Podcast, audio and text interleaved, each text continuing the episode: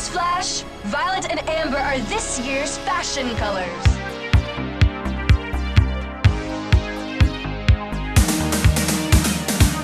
Olá, Nação Regia, bem-vindos a mais um Centro de Comando. Centro de Comando esse de hoje, que vai começar aí falando sobre essa temporada que já começou estourando a boca do balão. Beast Morphers temporada 2, começando em grande estilo, assim como a primeira foi toda em grande estilo.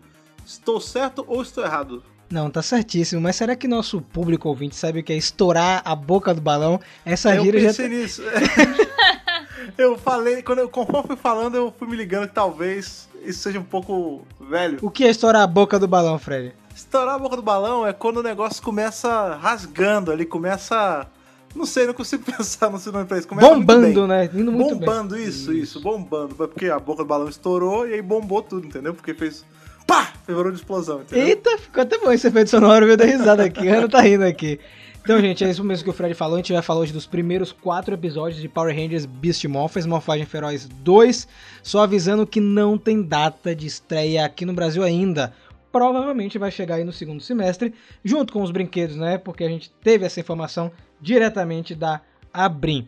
E hoje é, não vai ter Morphenomia News, porém vai ter um aviso, né? Muita gente tá mandando mensagem pra gente, mandaram no perfil pessoal da Ana, a gente até comentou no Twitter, no Instagram. O que, que a gente comentou, Fred? Gente tava falando sobre toda a questão de conscientização, né, cara?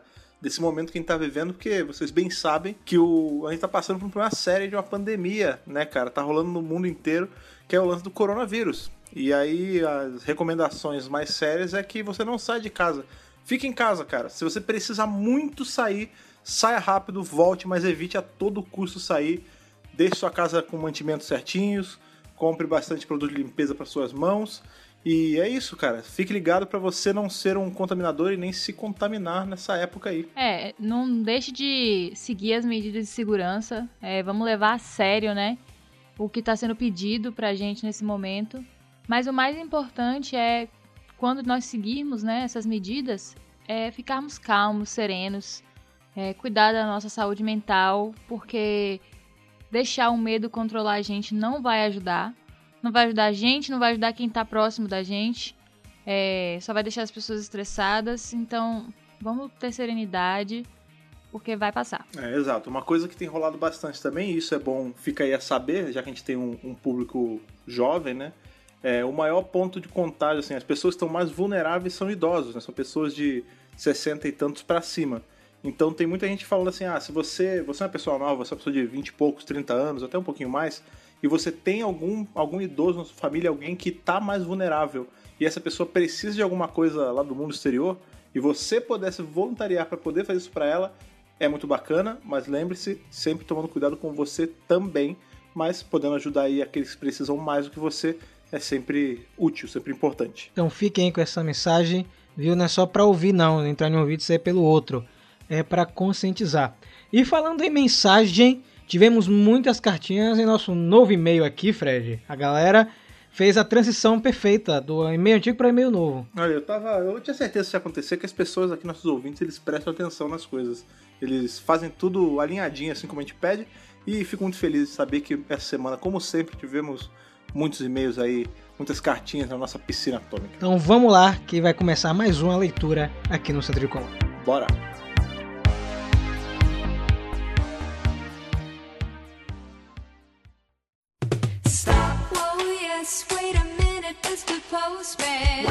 Mais uma semana, mais um bloco das cartinhas radioativas. Como a gente voltou do hiato há pouco tempo, eu ainda tô em tempo de dizer que eu estava com muita saudade de fazer essas chamadas aqui, muita saudade de poder ficar nesse momento aqui mais contraído, mais solto com meu grande amigo Rafael, porque a gente vem aqui, a gente fala, revisa as coisas, mas agora o momento das cartas é aquele momento que a gente a gente senta, estica as pernas e fica só jogando conversa fora, né? Com um coquinho, né? Água de coco e. Um coquinho radioativo. Isso, e uns amendoins radioativos também. é verdade, essa parte das cartinhas eu gosto porque dá aquela quebrada, né, cara? A gente tá falando Sim. sério. Não, não é muito sério, né? Mas tipo. É, não é como se a gente estivesse Ó, dando uma palestra isso. aqui também. Mas é diferente, que é o momento também que a gente fica mais próximo de vocês. Então, eu curto muito essa parte da leitura de e-mails, algo que não tem no canal, mas tem aqui no centro de comando. Então puxa aí, qual é a primeira carta que tá pulsando na nossa piscina de hoje? A primeira carta ela só tem, acho que, cinco linhas. É a seguinte: é de Ayrton Balabem. É o grande bala. Tá aí junto conosco aqui no nosso squad do centro de comando, squad do Apoia-se, né, Fred? Sim, sim. Ele botou assim: Boa noite, irmãos em Zordon. Irmãozinho Zordon. Que a paz de Zordon esteja com você. Estou ansioso para a chegada da Adaga do Dragão e do Lord Zed da linha Lightning Collection. Eu sempre falo para meus amigos: Power Rangers será gigante e a franquia do futuro. Até a próxima. Também concordo com você, cara. Eu acho que vai ser a grande franquia daqui a alguns anos. Torço que isso aconteça de verdade. Poucas palavras, muito bem ditas, né, cara? Porque realmente, quando a gente para pensar, porque tem muito esse estigma, né? Tipo, ah, Power Ranger é coisa de criança. Essa bobagem, né? A gente sabe. Só que a gente pensa, quantas franquias hoje são gigantes e começaram também como coisas de criança, né, cara? É, Power Ranger não é, uma, não é uma franquia que tem 5 anos no mercado, tem 20 e tantos anos, bicho. Então já deu tempo de tá cimentado pra ser algo gigante aí que pode competir pé de igualdade com Star Wars, com Star Trek, com Doctor Who. A galera já envelheceu assistindo Power Ranger, sabe? E eu também quero essa adaga também viu, cara? Eu também tô doido pra pegar. E essa semana, não sei se o Fred viu, mas vazou aí é, no catálogo de produtos, não sei se foi da Amazon ou em outro lugar. O O mofador mofador? da Lightning, né, cara? Eu vi, eu vi. Tá difícil, cara. Tá...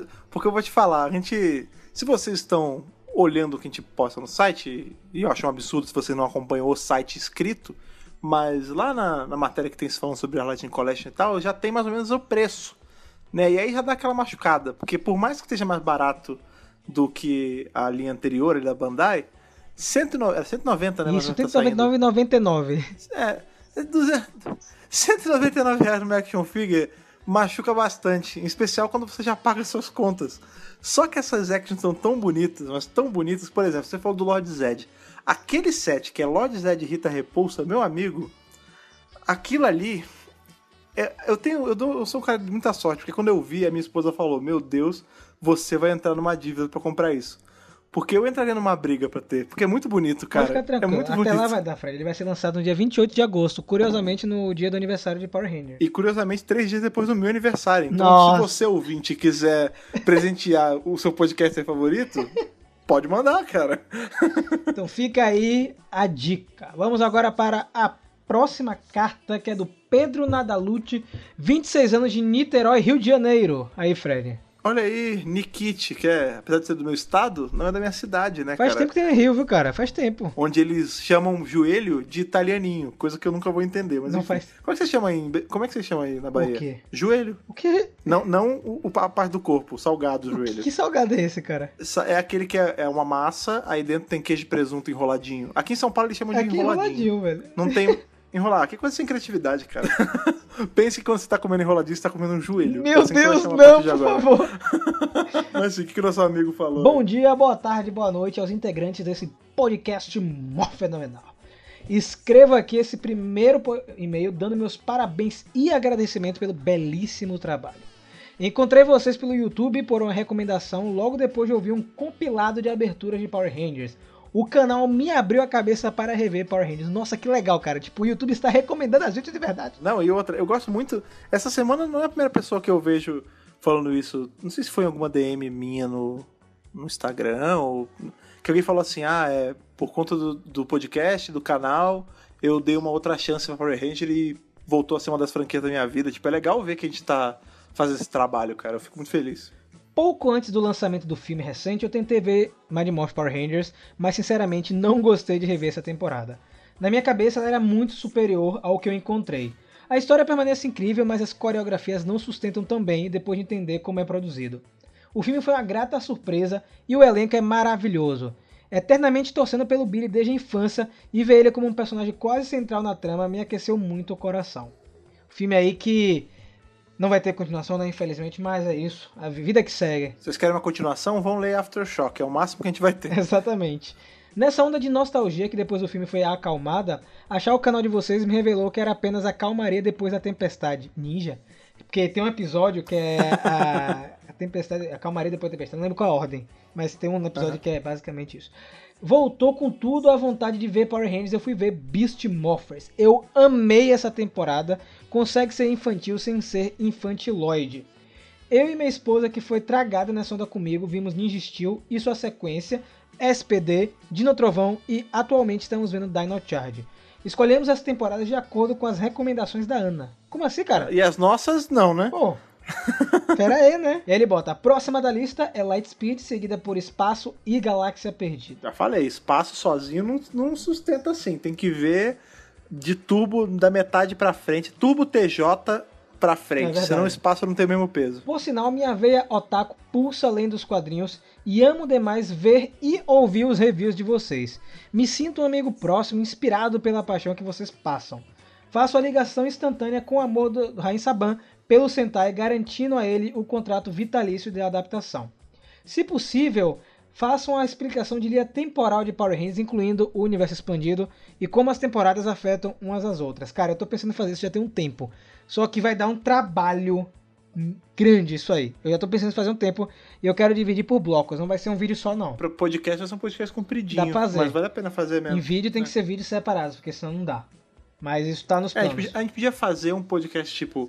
E, e vídeo também, né? não sei como você vai fazer divisão lá, mas tipo, era Zodon. É isso que eu quero Aí fazer. depois era pós-Zodon. Aí depois era lá lá lá, sabe? A gente vai quebrando esses tomozinhos, que eu acho que vai de boa. A gente pode até fazer um, sei lá, é, entendendo a timeline, era Zodon. Entendendo a timeline, pós-Zodon, sabe? Aí a gente faz com calma, mas relaxe, viu, Pedro, que tá nos planos da gente. Peço desculpas pela Bíblia, mas realmente precisava expressar minha gratidão. Que a luz de Zordon ilumine o caminho do bem que vocês estão trilhando para todos nós. Quando ouço vocês, me transporto à infância e me vejo novamente me transformando em Ranger Azul, guardião da moeda do Triceratops junto dos amigos e enfrentando bonecos de massa da imaginação. Atenciosamente e morfado, Pedro Nadalute. Que meio legal, cara. Última cartinha de hoje. Olá, Power amigo, sou Marcelo de Guarulhos. Tenho 29 anos, fui uma das crianças fãs de Power Rangers desde o começo. Minhas memórias são Ayrton Senna, a final da Copa do Mundo e a abertura de Power Rangers. Desde o começo a série ganhou meu coração, minhas brincadeiras com meus bonecos de virar cabeça. Eu era muito fã do Tommy. Lembro do começo dele na saga. E pra falar a verdade, ele que me manteve na série, porque sempre que tinha algo dele, eu voltava. Eu estava revendo Power Rangers, Mighty Morphin, aí descobri os quadrinhos, e assim cheguei no canal, e em vocês que viraram uma rotina. Acompanhei até Força Animal, depois eu saí vendo um episódio aqui e ali e os especiais. Aí um dia eu cheguei em casa e meu irmão mais novo me disse que o Tommy ia voltar. Aí eu acompanhei de No Trovão, SPD, eu vi um pouco e depois me desliguei da série e voltei em 2017 para o filme. Fui no cinema, foi legal, não tinha crianças na sala. Meus personagens preferidos são Tommy, Jason, Zack, TJ, Cassie, Maia e meu primeiro amor não foi a Kimberly, e sim a Carone, mais ainda quando ela era a Astronema. Tenho muito mais coisa para falar de Power Rangers, mas vou deixar para os próximos e-mails. Estou no podcast 26, logo mais acompanho vocês. E já estou em Força Animal decidindo acompanhar tudo desta vez. Obrigado pelo trabalho de vocês, que admiro muito. Tchau, até o próximo. Valeu, Marcelo. Valeu. Ele vai demorar a chegar nesse- nessa são leitura, né? 20. Se ele tá ouvindo na ordem, é, talvez ele, quando ele escute isso, já não seja mais esse ano. Aí, será? Não sei.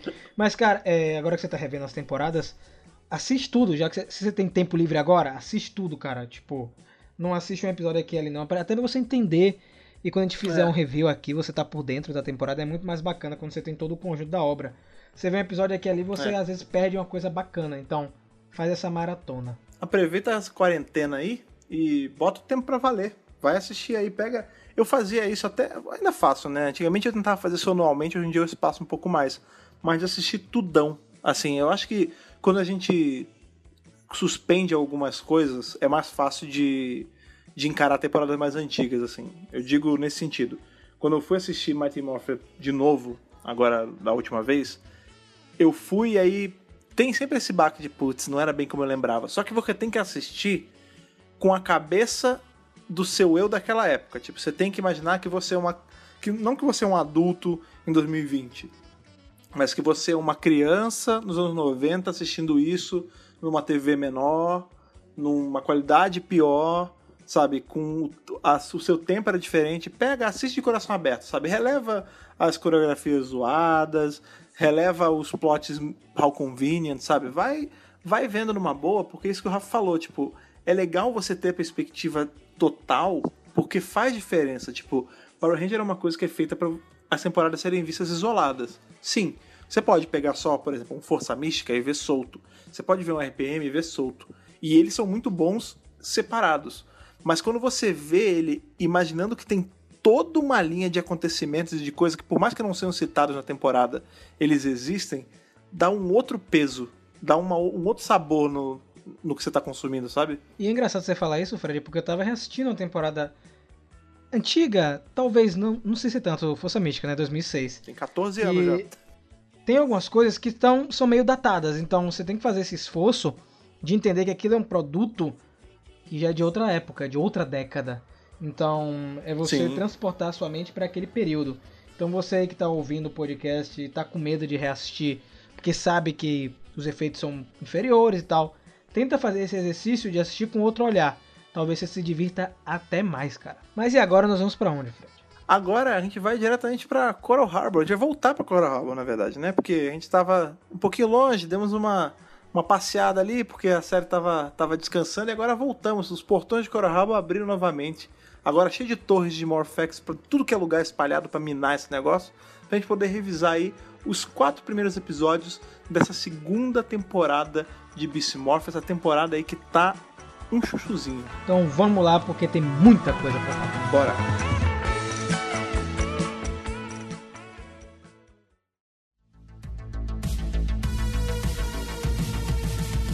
Beast Morphers estreou aí no dia 22 de fevereiro, como a gente até comentou no podcast anterior, no mesmo dia da Toy Fair. É a segunda temporada aí que não tem Super no nome. Engraçado que teve gente reclamando é, que tinham tirado Super, eu não entendo vocês. É, Eu tem, não tem, o que, que vocês querem de verdade? Mas, assim, é, é bom lembrar que Beast Morphers temporada 2 já foi toda gravada. Teve gente que até mandou mensagem pra gente. Será que o coronavírus vai atrapalhar as gravações? Não vai atrapalhar as gravações de Beast Morphers. Pode atrapalhar as séries japonesas. Porque elas são filmadas durante o ano. Elas não são que nem Power Rangers que filma tudo rápido, né? De vez, de uma, vez, só. é. Então não vai ter nenhum problema até o momento durante a transmissão. A gente vai comentar hoje os quatro primeiros episódios, é, que são bem legais. Eu acho que manteve o ritmo. E a gente não sabe até quando vai estar passando episódio, se vai ter hiato esse ano, né? É muito provável que a partir do episódio 8, lá em meados de abril e maio, dê aquela pausa chata pra caramba. E a gente fica aí alguns meses sem Power Rangers. É, são duas coisas, né? A pausa estratégica pra dar aquela aumentada no hype, mas a gente sempre sabe que às vezes a Austrália libera um pouquinho antes, a França libera um pouquinho antes, então a gente nunca fica sempre esperando tudo, né? Mas o legal, é, é bom você falar isso, que ano passado, quando começou a acontecer isso de ter alguns episódios antes, vocês lembram que deu uma freada? A Hasbro não deixou dessa vez é, os outros países terminarem antes. Então, assim, alguns conseguiram, mas nem todos. Então acho que eles estão tendo um controle maior é, em cima disso. Mas vamos começar aí com o primeiro episódio, que é o Acredite é, Nisso ou Não, né? Que é um episódio muito legal, com o Steel dando uma de investigador. Que história é essa, Ana? Esse é um episódio muito interessante porque ele, além de trazer o Steel, que eu acho que é um personagem que tá é, animando as pessoas de assistir, o pessoal gostou bastante dele, da participação. Ele é realmente um personagem principal ativo na série. Mas começa com o primeiro episódio da série, trazendo ali uma coisa interessante que é um possível easter egg. Será que é? Será que não é? A gente fica na dúvida, né? É uma menção a Dino Charge. É, na- no final o episódio não tem nada a ver com isso, mas fica aquela dúvida por que, que eles fizeram isso no primeiro episódio. E é um episódio que eu curti muito, me animou e já fiquei com vontade de assistir o segundo. Esse lance da menção, pra quem não tá sabendo, é o que acontece. O Steel, ele tá tentando alertar o pessoal que o Evox voltou, que ele viu o Scrolls e tudo mais. E ele tem uma foto de um cara encapuzado. Só que a gente sabe que o Scrolls não usa capas, né? Pelo menos até o presente momento não usa. E aí muita gente tava especulando que, na verdade, o Steel tirou uma foto do Keeper, que é o guardião de Dino Charge. O que, é que você acha disso aí, Fred? Cara, eu não acho impossível, porque, bem, primeiro que a gente sabe que vai ter o crossover essa temporada, e ao longo dos episódios dessa temporada até então, a gente tem tido referências bem sutis, assim, não foi nada do tipo, um personagem passando no fundo ou uma trilha mudando, não foi nada disso, mas quando a gente olha com um olho um pouco mais clínico, a gente vê que eles estão fazendo menções a outras temporadas.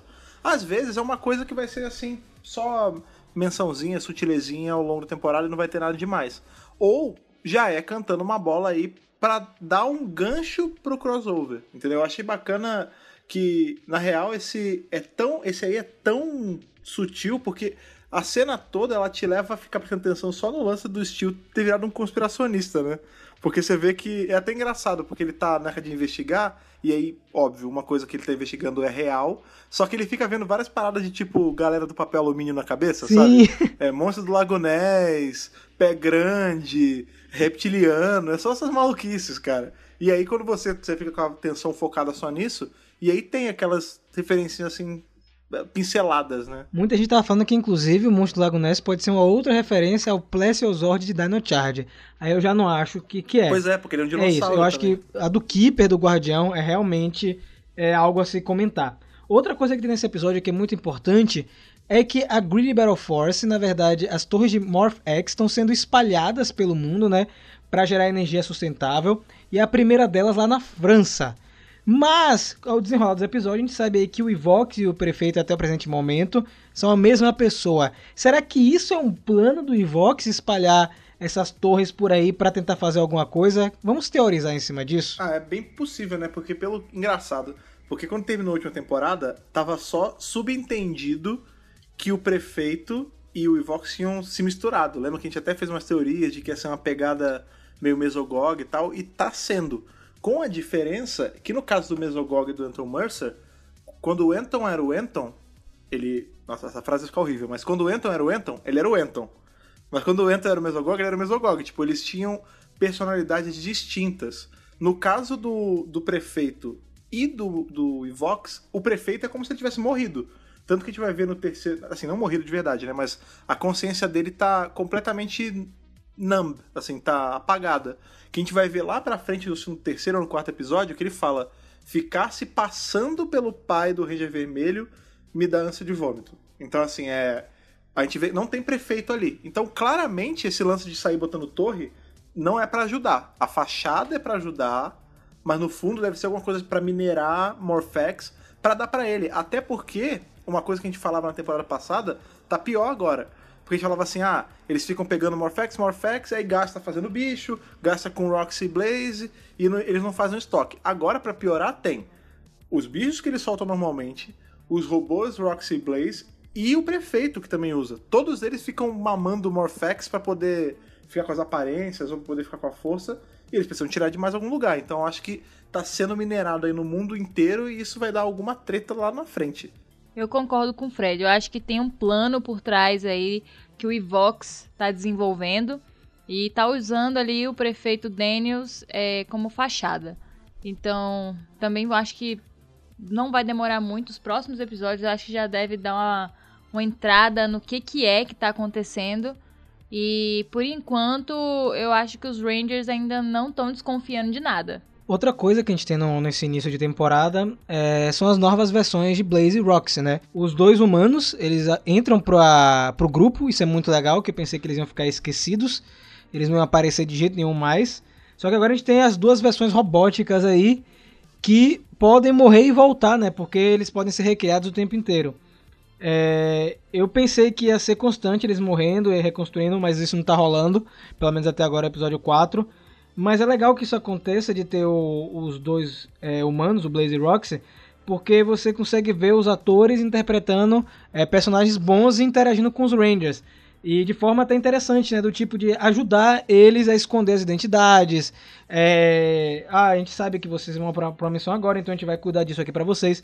Então é muito legal essa reintrodução dos personagens, enquanto você tem eles dois como vilões nos episódios que se seguem. Eu achei. A única coisa que eu acho engraçada assim, é ficar. O, o Blaze até que não tanto. Apesar de ser uma mudança bem, bem drástica também, mas ver a Roxy boazinha é muito estranho ainda, tipo. Porque a Roxy, ela, ela era ruim, né? Ela tinha maldade real nas coisas dela. E agora ela é toda boazinha, vamos salvar as tartarugas. Ai, Ravi, vamos ali fazer um piquenique. Tipo, ela é toda boazinha, cara, pura por nós, sabe? E é ao mesmo tempo que a gente tem essa, quando vem a Robo Roxy, né? Que, é, que agora é roxa, ela tem um- umas psicoses do nada, cara. Tem uma hora, quando ela volta, ela fala, We're back! Aí quando ela volta de, de novo, ela, We're back again! Tipo, ela é muito doida, cara. Tipo, ela é psico total, cara. Eu gostei demais. Eu queria só ver mais deles interagindo, porque acabou que na primeira vez que a gente vê as versões evil dele agora, beleza, tem lá, bota na gaiola, aí depois eles. Tem, ele, o, o Scrooge escaneia eles, aí beleza, a gente tem uma ceninha ali onde eles estão no mesmo ambiente. Mas depois, o que começou a acontecer muito é que a gente via só as versões ruins e nunca via as versões boas ao mesmo tempo. Assim, eu queria ver. Talvez mais pra frente vai rolar isso, algum episódio onde eles do bem vão lutar contra eles do mal. Até porque Roxy Blaze eles têm treinamento da Great Battle Force. Então eles podem lutar civil também. É, eu acho massa isso, porque você acaba explorando o ator, né? Que na verdade ele tá ali é, fazendo dois personagens ao mesmo tempo, né? A versão que não é boa a versão boa. Uma coisa legal seria se eles conseguissem reverter o lance dos avatares para que eles pudessem usar as formas, né? Dos avatares como se fosse uma morfagem. Porque aí eles poderiam se transformar, né, usando o Morphex, e aí teria a versão amarela da Roxy lutando contra a roxa, e, e da mesma coisa com o Blaze. Então, é, seria massa se tivesse um episódio assim. É, eu queria. Quando eu fui vendo, assim, eu pensei a mesma coisa. Eu falei, cara, ia ser legal se eles dessem um jeito, porque é muito encaixadinho, né? A gente vê que, por exemplo, beleza, a Roxy agora ela tá com as cores originais japonesas, né? Que é o roxo, e a gente tem essa versão nova do Blaze, mas ia ser mais legal, e isso é uma coisa que eu já venho falando desde que a gente começou a revisar Beast Morphers, sobre a utilização daquelas outras duas roupas de Go Buster do filme, que é a preta e a verde. Eu não sei, eu, tenho pra mim que se eles quisessem isso ia ser bem legal, assim, tipo, ia ter que ter uma. fazer um samba ali pra poder. Porque a roupa de um filme só pra poder virar vários episódios. Mas, de novo, eles fizeram isso uma temporada inteira da última vez. Agora a gente teve uma Rock que não existia durante a temporada inteira. Então o que custa eles darem essas outras duas cores, já que tem no japonês, pra eles dois? Assim, tipo, ó, beleza, vocês são os outros dois membros aí. Pra não ficar também com a roupa de vilão, sabe? Fica com a roupa bonitinha ali no, no padrão dos Rangers e vai, sabe? Outro detalhe, é bom você falar isso, é que assim, é, eles agora estão usando formas que são constantemente usadas na versão japonesa, né? A, a Rox agora é roxa Sim. e o Blaze tá usando a versão vi- do vilão do Enter, que é, é, que aparece várias vezes em Go Busters. Só que, apesar disso tudo, as cenas que eles estão aparecendo são cenas americanas. Então é Sim. muito legal que ainda assim, mesmo é, tendo a ligação direta com a versão japonesa, a Hasbro não tá seguindo o roteiro dos episódios e tá criando suas próprias cenas, é, seus próprios momentos com eles dois. E isso é muito bom, porque mostra que a empresa, a Saban barra Hasbro, né, são as duas porque que produziram essa, mostra que ambas não entraram, é, não ficaram, ah, tô com preguiça, então vamos usar todas as cenas japonesas agora. Já usamos todas as americanas na primeira temporada e agora na segunda a gente só fica fazendo coisa japonesa. Não, eles foram justamente É. na contramão. E isso é muito bom porque significa que a gente vai ter a temporada toda nesse esquema. Eu não acho que vai chegar no episódio 8, por exemplo, no 10 e vai cair de qualidade brutal e a segunda metade vai ser horrível. Então eu tô muito contente com o que eles fizeram até agora. Uma coisa que Fred falou no começo do podcast é a quantidade de referências que tem é, nesses primeiros episódios. Algumas a gente está teorizando, outras são explícitas, né? No episódio 2, que é um episódio de preservação ao meio ambiente, que é muito legal esse episódio. É É, esse episódio 2 e o 4 são dirigidos pelo Simon Bennett, que vai assumir a franquia no ano que vem. E vai ser o produtor executivo. Nesse episódio 2 a gente tem a volta da Miriam Smith, que faz a tia da Rox, né? Ela foi a Elsa em Dino Trovão. E ela, nesse episódio, ela é da família Collins. Ela trabalha na empresa Collins, né? Pois é. E muita gente tá achando que essa empresa Collins tem alguma coisa a ver com o Wes ou com o pai dele. Porque foi o que a Ana falou até no vídeo. É muito estranho escolherem esse nome assim aleatório, né? É, eles podiam ter escolhido qualquer coisa, né? Tipo, eles podiam ter escolhido literalmente qualquer nome. E aí você bota esse nome, traz uma atriz de uma outra temporada pra ser a pessoa, sabe? Eu acho assim que ou não é nada demais e a gente tá querendo ver ligação e é só realmente uma homenagem, ou é, vai ter alguma coisa aí em breve. Ah, que é estranho, né? Eles deram uma baita ênfase. Eu lembro que nesse episódio, quando eles falam, tipo, ah, ela tá trabalhando numa empresa. A empresa Collins é aquela empresa Collins, aí, tipo, aparece, sabe? E uma baita ênfase, o sobrenome ser igual, tipo, o fato dos Mr. Collins lá de Força do Tempo ele ter grana, não, não é estranho pra mim, tipo, imaginar que esse cara ia ter, sei lá, várias empresas de ramos diferentes, sabe? Eu tava pensando esses dias, enquanto tava tomando banho. É. Cara, hora que a gente pensa, né? Isso, fica refletindo assim, poxa, será que, que eu tô fazendo? O que, é que eu tô fazendo da vida? Mas, assim, a gente sabe que Super Ninja Steel foi a temporada comemorativa de Power Rangers. É, a gente teve episódio comemorativo, Dimensões em Perigo, e a gente teve aquelas músicas, temas, né, que tocavam durante o episódio, um tema de Rita Repulsa aqui, o tema do Zord de Mad Morph, beleza. Só que eu tô sentindo que a Hasbro é, e a Saban quis dar continuidade às comemorações nessa temporada em Beast Morphers. Vocês sentem isso também? Ah, eu acho que talvez porque a gente tá esperando, a gente já sabe que vai vir, né? Aí eu acho que a gente já tá meio pendendo a achar que tudo é uma homenagem. Mas assim, quando a gente vai pensar, tirando a gente tá vendo essas coisas ali pinceladas e o barulhinho do, do morfador, não tem nada tão explícito, né? Mas eu digo assim, essas referências sutis, é, o primeiro episódio que teve referência a Rita Repulsa, Ah, Galvanax, sim, sim. Sled, né? a gente vai ter o crossover de dinossauro, então eu sinto que Beast Morphers é como se fosse uma continuidade aos eventos comemorativos de 2018, sabe? Eu sinto isso. É, pode ser, mas eu vejo mais, assim, não, não que não seja, pode ser sim, mas eu vejo mais como a Hasbro, ela tá aproveitando esse momento pra deixar bem claro que, gente, ó, não esqueci de nada, tá? É só, tô fazendo isso aqui pra vocês saberem que isso aqui não tá solto, que eu fiz meu trabalho de casa, beleza? Beleza. Eu acho que é mais uma reafirmação, sabe? É, Do que eu também acho. um esticada. Eu acho que é, é- é provável que eles, usando essas homenagens, né? Eles estejam querendo criar uma proximidade com o público, enfim, que é bacana, mas eu acho que também pode ser uma continuação, já que essa banda estava envolvida, né? E aí isso continua no episódio seguinte, só que aí a gente forçou um pouquinho é, a referência, que é o episódio Game On. O legal desse episódio é, é justamente a novidade de jogo com hologramas que você pode tocar, né? Que são Sim. físicos. É, luz, luz dura, né? É. Hard light. E vem um questionamento muito bacana que a gente fez no review lá no canal. Inclusive vai estar aqui, gente, na playlist. Vai ter uma playlist aqui no, no, no- no post com os vídeos que a gente fez no canal é, desses episódios. São reviews mais contidos. Aqui a gente explana mais. E uma coisa que eu tava conversando, conversando com a Ana durante o review é que desde Super Ninja Steel, na verdade, desde Ninja Steel pra cá, a gente tem visto no planeta Terra eles utilizando muita tecnologia avançada no meio dos seres humanos, né? nisso. Você tem aí em Ninja Steel o hoverboard, que é aquele skate que voa, e ele é usado de uma forma super tranquila, ninguém liga. E você tem agora em Beast Morphers o Steel andando pela galera, e é super normal, sabe? As torres de Morphex são super normais, e um jogo de holograma super normal naquele nível de tecnologia.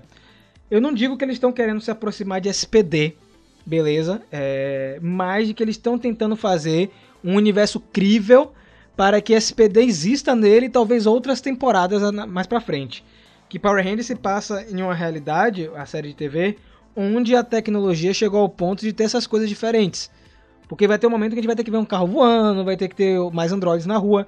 Então eu acho que essas coisas que estão acontecendo são pontuais. Eu não acho que é feito de qualquer coisa, eh, de qualquer forma. Até porque a gente sabe que Melissa Flores e Jason Bischoff estavam envolvidas nessas quatro temporadas: Ninja Steel, Super Ninja Steel e as duas de Beast Morphers. Então eu acho que eles estão preparando alguma coisa assim. Eu acho que faz sentido, sim. É- Era quem tava falando, né? Sendo uma temporada que tem meio que data limite, né? Porque a gente sabe o ano em que se passa as PD, faz sentido eles estarem meio que ajeitando o terreno já, assim. E é aquilo, são coisas que não são feitas de forma abrupta, né? A gente vai vendo essas evoluções na tecnologia acontecendo de pouquinho, só que é um pouco que é uma diferença maior do que a gente tem, né? Então, assim, é um skate que voa aqui, é um Android ali, mas você vê que a sociedade, por exemplo, em Beast Morphers, ainda, apesar de ser uma tecnologia avançadíssima, ela ainda é meio novidade. Você vê que na hora que tava tendo o concurso ali da. o torneio, né, do, do, do jogo ali, quando o holograma esbarra no, no referee, lá no, no- juiz, o prefeito pergunta: Nossa, mas como é que o, o holograma bateu nele? Aí tem que ter explicação. Ah, não, é um holograma diferente, ele é sólido. Ah, tá, beleza. Eu acho que é, é- isso que é legal, essa sutileza de ainda ser algo novo pra população, mas já ser crível o suficiente pra estar acontecendo. É, eu acho muito massa isso. Até mesmo o Mick, né, em Ninja Steel, era um alienígena, né? Então, tipo, já tem alguns elementos que eu acho que estão sendo pensados para essa justificativa.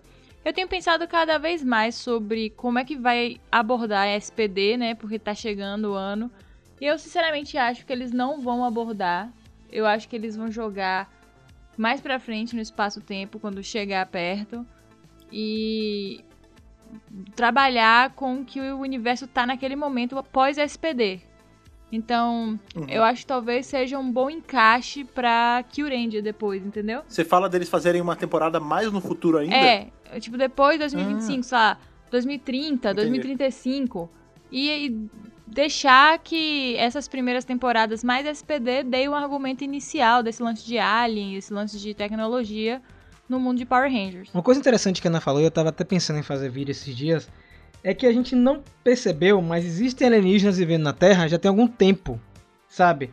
Ela falou o Mick, o Mick tá vivendo com eles, com o pessoal de Ninja Steel, ele decidiu ficar na Terra. A gente tem o Orion, de Super Mega Force, que ficou na Terra.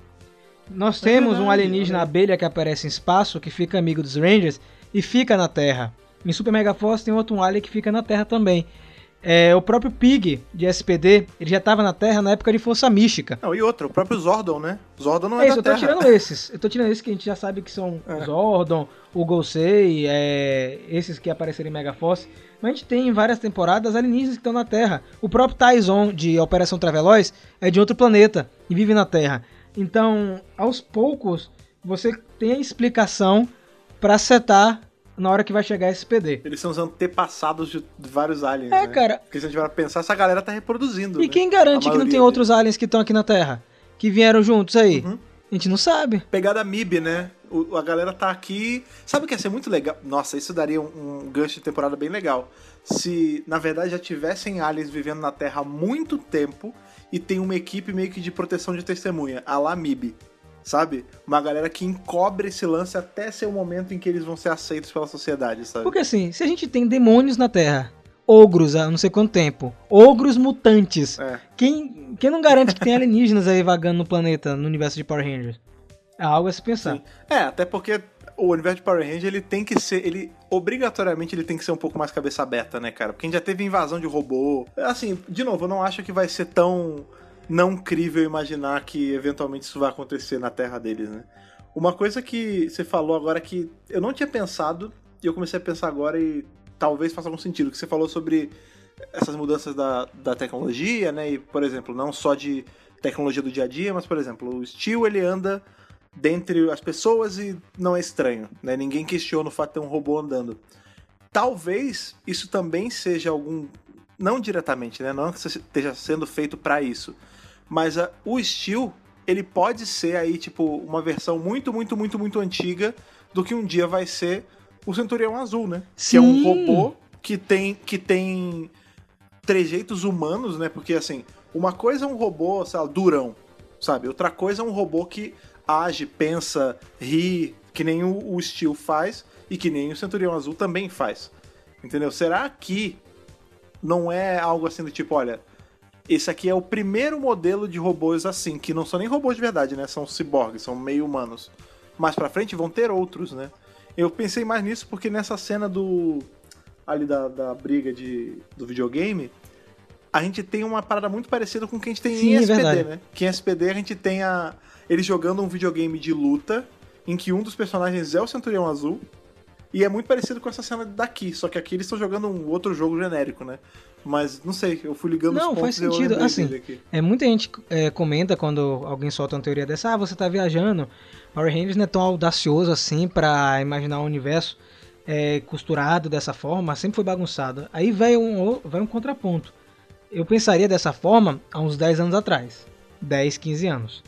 Mas a gente tá falando hoje de uma de Power Rangers que desde 2015, desde Dino Charge, eles estão procurando arrumar a franquia. A gente tá tendo um universo expandido, tentando se alinhar com os quadrinhos, várias explicações na série de TV. Então eu acho que hoje, toda vez que sai uma coisa dessa, a gente tem que prestar atenção sim. Anos atrás não. Anos atrás, ah, é. Faz aí. É, qualquer coisa. Mas hoje, poxa, um jogo desse, empresa Collins, hum, alguma coisa estranha. Lembra que na temporada anterior eles falaram da Nassada? Então, Verdade. assim, é algo que a gente hoje deve prestar atenção. Tem que ser assim mais atento do que era antes. Porque a gente sabe que a- as produções de Power Rangers agora estão sendo pensadas com cuidado. Tá tendo um cuidado com o roteiro, com a lore principalmente. Então acho que merece essa atenção. E às vezes eles não estão nem criando esses pontos, né, Pra explorar no futuro. Às vezes é só ponto de justificativa, porque aí lá na frente, daqui a sei lá três temporadas, o cara faz alguma coisa e vem o fã e fala: "Ah, mas isso aí não faz sentido". Aí ele vai pegar e fala assim: "Não, mas olha aqui nesse episódio três temporadas atrás aconteceu isso, isso e isso, então isso é possível de acontecer no futuro". Então são pontos de justificativa aí pra crescimento da lore. E esse episódio 3, só a título de curiosidade, pra quem não viu o vídeo, que eu acho um absurdo, ele é o episódio de número 900 em Power Rangers.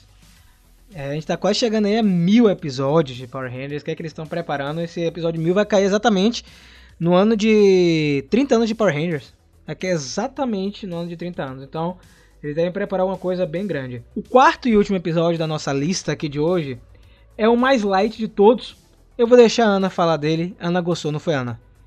Curti, me identifiquei muito com esse episódio que é Artista Anônimo. É, mais uma vez a gente vai falar sobre o fato do Ravi ser um artista, mas não contar, né, não compartilhar isso com ninguém. É, ele pinta um mural na cidade, num prédio que ia ser demolido, e faz tanto sucesso o mural dele que o prédio nem vai ser mais demolido. É, o pessoal fica curioso para saber quem é o artista. E a mãe dele acaba pegando ele quando ele tá finalizando ali a pintura e ele mente dizendo que não foi ele, foi uma outra pessoa.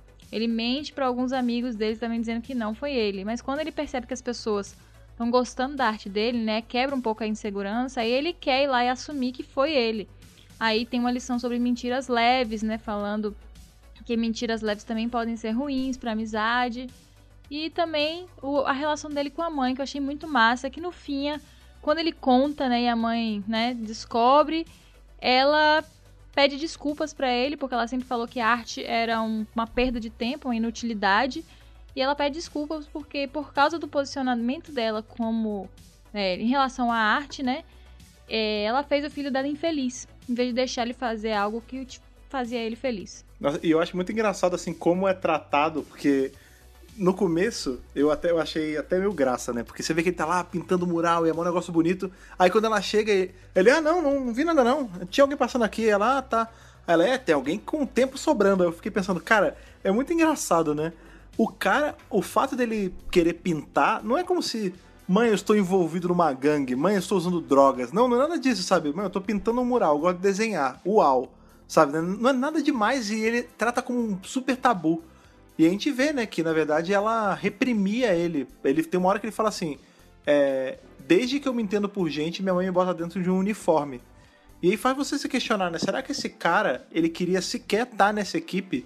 Assim, do tipo, será que ele. Porque às vezes o cara queria ser um artista mesmo, solto, sabe? Não queria ser um soldado. Ele foi meio que levado a isso, ele gosta hoje, mas não é a pegada dele, né?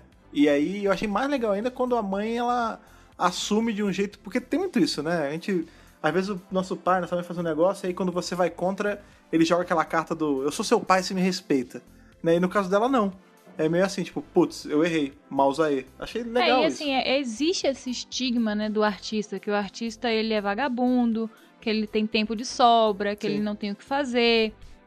Então eu achei muito legal que eles abordaram isso é, em Power Rangers, que é um produto mundial, que né, as crianças vão assistir, às vezes os pais assistem com as crianças. E faz as pessoas pensarem um pouco, porque a gente não vive sem a arte, né? A gente acha lindo o artista e tal, mas quando é meu filho, não, porque aí é coisa de vagabundo. Então é bom que traz esse, É. esse diálogo. Eu sou artista plástica, então eu bem sei, né? Tipo, a reação que as pessoas têm quando você fala que você é artista plástica, tipo, você vai morrer de fome, né? É mais ou menos assim. Ah, com o que que você trabalha? Eu sou artista plástico. Ah, legal. Mas com o que, que você trabalha? Pois é. É horrível isso, né? E também outra coisa bacana é ver que ele não é só porque ele. Agora a gente já sabe, né? O segredo já tá solto. Não é porque ele também é um artista que ele não pode ser outras coisas, né? Porque ele não vai dropar o que ele já faz só pra ser artista, não. Ele é uma pessoa com múltiplos talentos, multifacetado. Isso é legal também, né? Pra ensinar um pouco as pessoas que não é porque você faz uma coisa que você faz só aquela coisa, né? E esse episódio ele pinta a Tori, né? No mural. É verdade. É, Tem, mas é- pode ser também, cara. É- A gente tá vendo o Keeper numa pessoa de capuz, o que, que custa, né? É, uma coisa que a gente falou no episódio anterior, a gente tem a volta de outro ator no episódio 3. No 2 a gente teve a Miriam Smith, que fez a Elzend no Trovão. No episódio 3, o cara que dança no holograma é o ator é o James Davis, que fez o, Jay, o Chase em Dino Charge. Ele que, que dança lá com a, com a Betty. E nesse episódio 4, quando o, o Robotron Ah, do episódio transforma, ele vira o Kelson Anderson, né? Que é o Mickey, o Boom, o Phineas, enfim. É, o Kelson ele tá nessa temporada, né? Ele é a voz do, do Cruz. É, mas em pessoa ele apareceu só agora. Eu tô percebendo que desde o episódio 2 eles estão colocando um ator do passado aparecendo. Isso é muito bacana. Tipo, não sei se isso vai ser uma constante. Mas tá rolando. É que também o Kelson fazer qualquer personagem não É. quer dizer muita coisa, né? Eu adoro o cara, mas a real é que ele tá em toda temporada fazendo algum personagem pequeno. O que eu gostei muito desse episódio é que como eles estão enfrentando um Robotron que meio que tira é, o poder deles usarem as armas, né? A comandante Shawn tem um momento que vai para o combate. Isso é muito legal. É, Uhum. Ela leva a arma e você tem essa presença dela mais efetiva nesse episódio. E aí eu fico muito contente que eles estão construindo essa parte dos familiares muito bem. Tá muito melhor, muito acima do que a gente estava vendo nas temporadas anteriores. E eu acho que assim, a gente vai ter esse nível ainda. Eu não acho que vai cair, não. Será que a gente vai ter um momento em que a gente vai ver a Shawn contra o prefeito numa porrada franca? Né? Um contra porque Caraca. uma hora essa máscara vai cair, né? É mesmo. Uma hora a gente vai todo mundo vai descobrir O que ele Nate é já tá percebendo, né? Pois é, porque o menino é malandro. Ia ser legal ver, tipo, a Shawn indo lá e caindo no, no quebrar-pau com ele, sabe? É, eu acho que quem vai perceber é o Nate e ela em algum momento. E seria massa mesmo se ela fizesse um plano, alguma coisa pra desmascarar. Porque eu acho que se ela ou o Nate descobrirem, vai ser meio difícil contar isso pro Devon, né? É. O Devon não vai aceitar isso muito bem. Então, eu acho que talvez eles tenham que criar um plano pra desvendar, né? Pra que ele seja exposto. Talvez a gente tem que lembrar também que tem o Blaze Rocks na jogada e eles têm as memórias de quando eles estavam com o Evox. Né? A, a gente tem agora uma divisão, né? Os clones lá, robôs, eles lembram até o momento que eles morreram pra frente. E Blaze Rocks ainda retém as memórias de quando eles trabalharam forçados. Será que isso não vai ajudar eles a perceberem que o prefeito não é só o prefeito? Não sei. É, inter- é um ponto a se pensar, mas não sei se isso chega a ser usado, porque ele age bem diferente quando ele tá como o Daniels. Ele pegou bem os trejeitos. Aí você fica sem saber onde é que está o prefeito de verdade. Será que ali é o prefeito totalmente corrompido ou o prefeito Daniels está preso lá naquela dimensão? Não faço ideia. Falando nessa dimensão, essa dimensão que eles estão não é a cyberdimensão. E isso porque o dublador que faz o Scrooge foi. Ele postou no Twitter que ali não é a dimensão cyber. E aí semana passada eu perguntei pra ele. é, Essa dimensão é parte importante da trama? Ele sim. Então eu fiquei na dúvida se era outra dimensão ou se era em algum lugar na Terra. Porque a primeira vez que apareceu eu pensei que era, sei lá, na Antártica, sabe? Tipo, Só que aí que tá. É, é tudo Não, gelo. é, não são gelos, são cristais, cara. É- é cristais, né? Não são É. cristais de gelo. E eu não. Eu tô aqui tentando quebrar a cabeça pra tentar entender o que é isso. Se isso aí é em Corinto, não sei. Ou se isso. São cristais El. são- são- é, não, eu não acho que sejam cristais El, porque senão ele teria é, absorvido energia. Mas pode ser algo perto da rede de morfagem, como foi o caso, o local onde os mestres da rede de morfagem foram encontrados mortos por Lord Draco em Shattered Grid. Então pode ser um lugar próximo à rede, até porque o Evox está procurando dominar a rede. A gente não sabe que plano que ele quer. Porque desde o primeiro episódio dessa temporada que ele tá falando que tem um grande plano. E eu não acho que é uma coisinha simples, não. Eles estão preparando, sabe? Ele tá preparando alguma coisa que vai acontecer ainda na, acho, na primeira metade dessa temporada. Eu acho que talvez antes do hiato, né, termine com aquele episódio bombástico com o cliffhanger pra gente ficar doido pro negócio voltar. E vai ser essa revelação aí do plano de- do Evox. É, eu também acho, concordo com o Rafa, de que ele vai jogar uma bomba aí já já, né? De o que, que é que ele quer fazer mesmo. Ele não para de falar de rede de morfagem. E a gente sabe que agora isso é um assunto meio preocupante, né? Então, vamos ver o que, que é que o Evox tá querendo. Então, É, quatro episódios, segunda temporada. Acho que já dá pra traçar como é que eles vão trabalhar. E assim, a ideia, pra mim, é a mesma da primeira temporada. Eu não, eu não enxergo muito essa divisão que o pessoal enxerga. Ah, são duas coisas diferentes. Pra mim é como se fosse uma pausa É só. uma comprida. É, É. é legal a gente frisar que todos os episódios, os quatro primeiros, assim como os da, da temporada passada, vários foram escritos pelas mesmas pessoas de Dino Charge pra frente, que é a Becca Barnes e o I- Islandale, se eu não me engano. É, e a gente vê, a gente continua vendo a liberdade que eles estão tendo de escrever. E aí o que eu per- quero perguntar pra vocês, primeiro pra Ana, esses quatro primeiros episódios, Ana, você acha que tão legais, tão no nível bom, ou você acha que a temporada tá decaindo? Não, a temporada tá no nível bom, tá tão boa quanto a primeira. É, eu acho que eles vão manter esse nível e talvez até elevar esse nível com os crossovers com alguns personagens chave, né, que vão ter daqui pra frente. Então eu acho que eles só têm a melhorar. Eu acho que eu não vejo um resfriamento ou uma perda de qualidade. E antes de jogar pra Fred, eu queria que você já colocasse pontos positivos que você viu nesses quatro primeiros episódios. E negativos. Bom, ponto positivo é desenvolvimento da trama. É, os power-ups que estão começando já a acontecer não vai, não vai ser igual é de vez em quando, né? Que acontece de uma vez só, assim, meio sem explicação. Eu gosto muito de Beast Morphers porque tem o Nate, né? Que desenvolve as armas, que tem um laboratório com outras pessoas trabalhando. Então eu acho que é super positivo isso de que tudo tá sendo logicamente explicado. E o ponto negativo é que eu acho que vai ser muito pouco episódio pra contar a história toda. Fred, Não acho que teve sequer qualquer divisão, assim, tipo... Assim, pra mim vai ser uma temporada gigante, que durou duas temporadas, sabe? Que durou dois anos passando. A qualidade, como eu falei no começo do podcast, tá igual à última, assim, tá... Voltando à minha gira velha, tá estourando a boca do balão, sabe? Acho de ponto positivo... Tiveram várias coisas que eu gostei, assim, nesses. É, apesar do quarto episódio ser bem calminho, assim, eu, ele não, não se tornou desinteressante pra mim. As lutas de Zord continuam dinâmicas, o que eu acho bem importante, porque a gente sempre fala, né, que o momento da luta de Zord é a hora que a gente pega o celular, ou é a hora que a gente avança um pouquinho.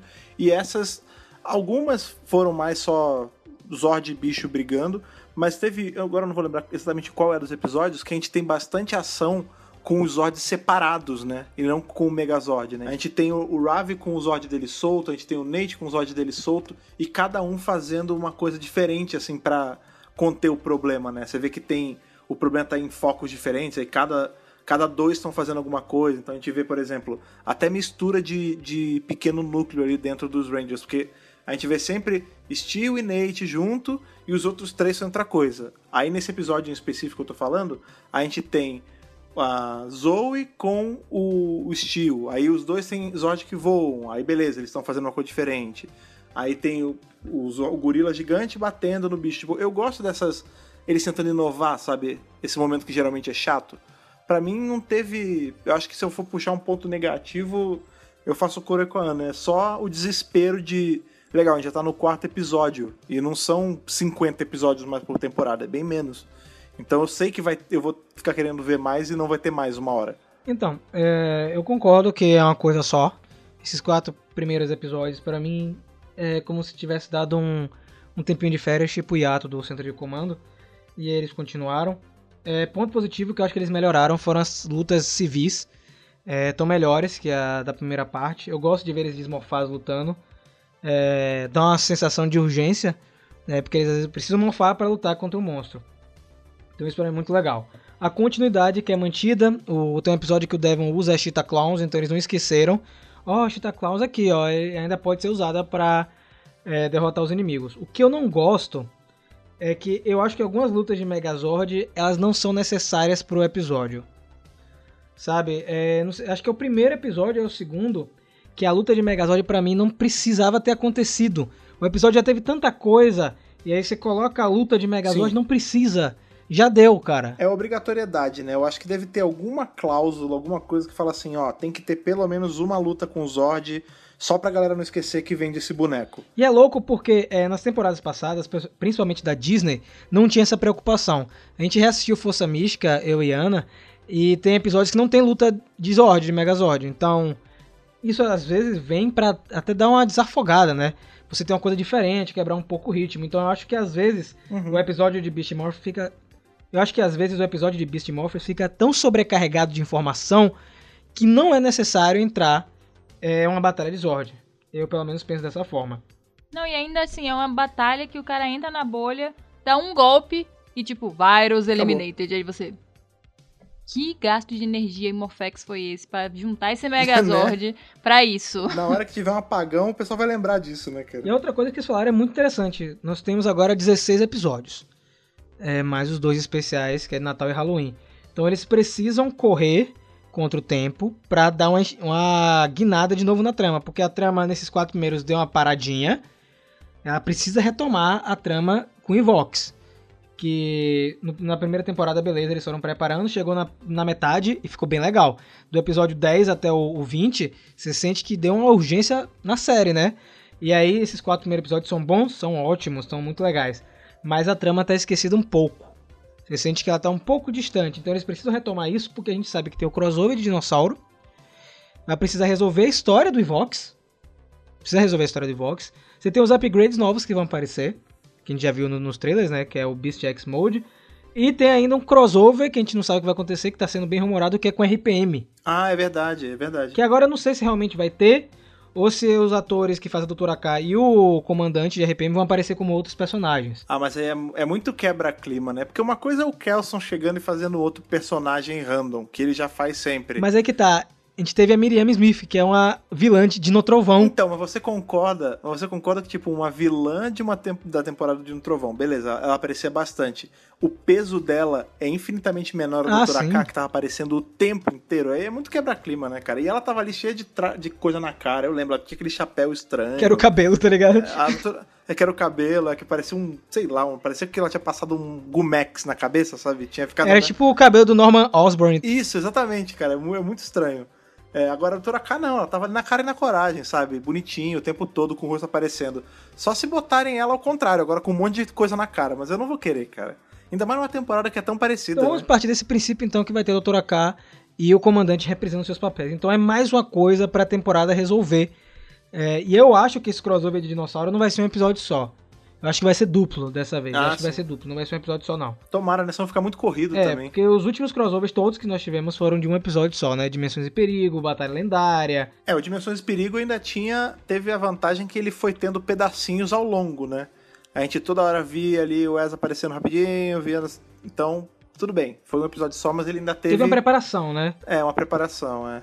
Eu gostaria que a Hasbro fizesse é, esse crossover parecido com o Encontro dos Rangers Vermelhos que teve em Super Samurai, que foi um episódio longo de 54 minutos. Seria muito bom se fosse isso.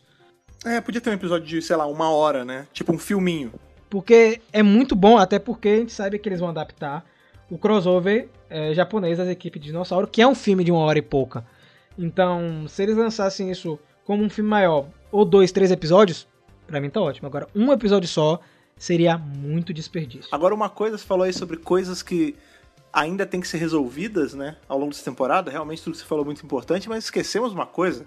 Quem tá falando só aí da, das coisas técnicas e do- dos crossovers e tudo mais, mas esqueceu de uma coisa muito importante: as coisas do coração. Porque não me venham dizer que o Devon e a menina ali que tava jogando videogame com ele não rolou um, um lance ali.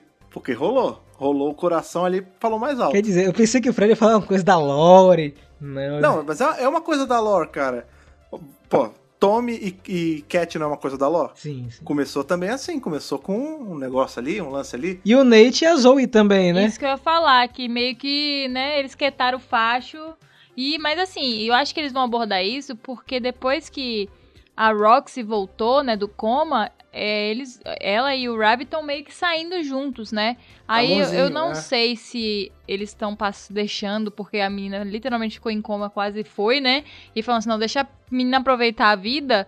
Ou se eles vão quebrar essa regra do Ranger namora Ranger. Porque aí tá liberado, né? Tá liberada a baderna. Até porque ela não é Ranger, né? Tem isso.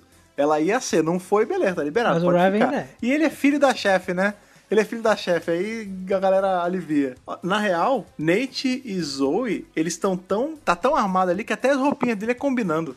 Porque ele, ela usa a camisa amarela com o negócio branco por cima e ele usa a camisa branca com o negócio amarelo por cima. Porque aquilo não é dourado, aquilo é, aquilo é casal combinandinho a roupa. Agora uma cara. coisa, saindo um pouco dos episódios. Eu tô achando que tanto Beast Morphers quanto Dino Charge e Mighty Morph vão ser bem explorados daqui pra frente. Por quê? Não sei se vocês viram aí, caros ouvintes, mas vai ter uma tour aí de Power Rangers, é um live show que vai ter verdade. personagens da série de TV é, interpretado por outras pessoas, obviamente, né? Porque é um show que vai circular por aí e tal, e os atores não vão ter essa disponibilidade, acredito eu. Nós teremos aí na equipe o Jason como líder de Mighty Morphin, teremos aí o Koda de Dino Charge, teremos a Zoe de Beast Morphers e a Kendall de Dino Charge também e dois personagens novos. Fica aí a pergunta: será que esse live show ele vai ser cânone? E eles já estão preparando alguma coisa nesse crossover de Beast Morphers? Ou eles só estão aproveitando essas temporadas que estão no hype? Conferência de Paz 2.0. Eu vou te falar, olha, se fosse canon, seria legal. Só que aí tem um problema. Eles teriam que disponibilizar isso pro pessoal que não vai ter acesso ao show. Porque até onde eu vi, esses shows vão ser tipo. A, a gente mais velho lembra, tinha aqueles Holiday on Ice. Eu não sei se aí na Bahia tinha Não, isso. mas esse aí vai ser grande, Fred. Porque assim, comparando com aquele de Mighty Morphin que saiu em DVD e VHS, cara. É, então, isso que eu tô falando. Tem que ser uma parada assim, beleza, vai ter o show ao vivaço lá, você podendo ir e tudo mais. Mas eles vão ter que dar um jeito de disponibilizar isso pro público que não vai ter como ir e não vai ter na cidade ou no país consumir, senão é complicado colocar isso dentro do cânone. Mas eu acho assim, é, dentro do cânone ou não, pra mim essas vão ser as temporadas que vão ser mais exploradas. O que é engraçado, né? Porque fica parecendo que depois de Dino Charge teve Beast Morphers. A gente não teve Ninja Steel aí no meio. É, os caras simplesmente apagaram a, a temporada. Eu espero que em algum momento Ninja Steel seja explorada novamente. Também talvez eu acho porque a próxima temporada é dinossauro de novo, né? Então É. eles vão ficar construindo esse hype. Aliás, agora você falou um negócio, eu me liguei, tipo, quando é que, já que a gente tá nessas de referencinhas, referências ao longo da temporada, quando é que vão botar uma roupa de ninja no Steel, né? Só pra fazer a piada do Ninja Steel. No... Aí, aí vai ser uma grande referência e crossover com a temporada anterior, né? Meu Deus, Fred.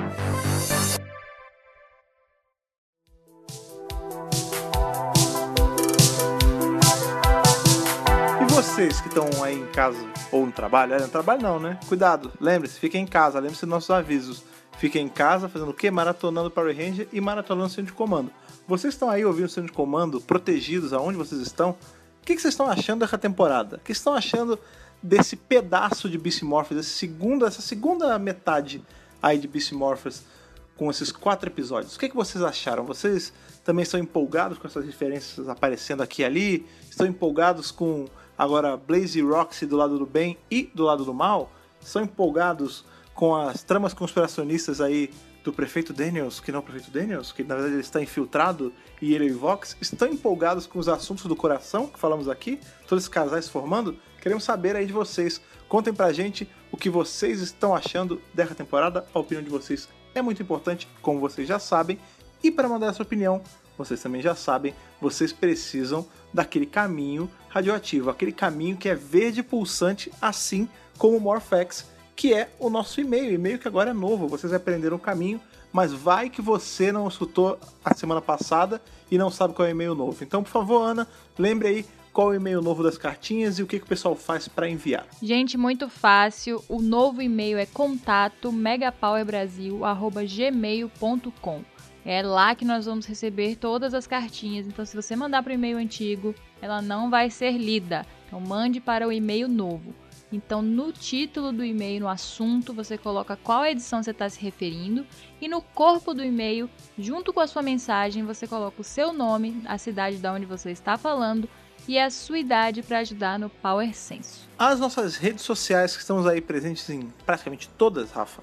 Como o pessoal acha a gente? Galera, é muito fácil, arroba MegaPowerBrasil, super easy, cara. Você acompanha a gente no Twitter, Instagram e naquela rede social que tá já terminando, né? Que é o Facebook. Mas a gente tá lá também morta, firme né? e forte. Tá quase morta, né? Tá sem, tá sem Morphex. E lembrando também pra vocês aí, além de todas essas redes sociais aí que o Rafa falou, estamos também presentes em mais um lugar agora, caso você não esteja sabendo.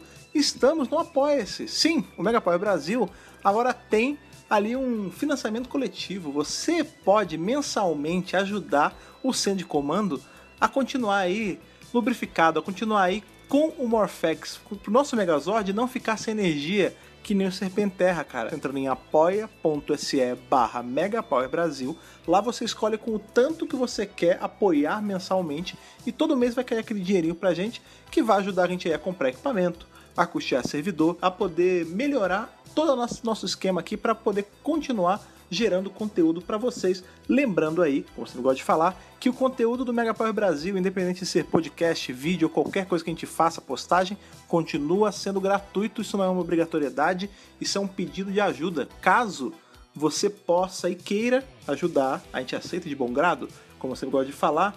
Caso isso não vá fazer você deixar de pagar alguma conta, sua ajuda é muito bem-vinda e de coração aberto.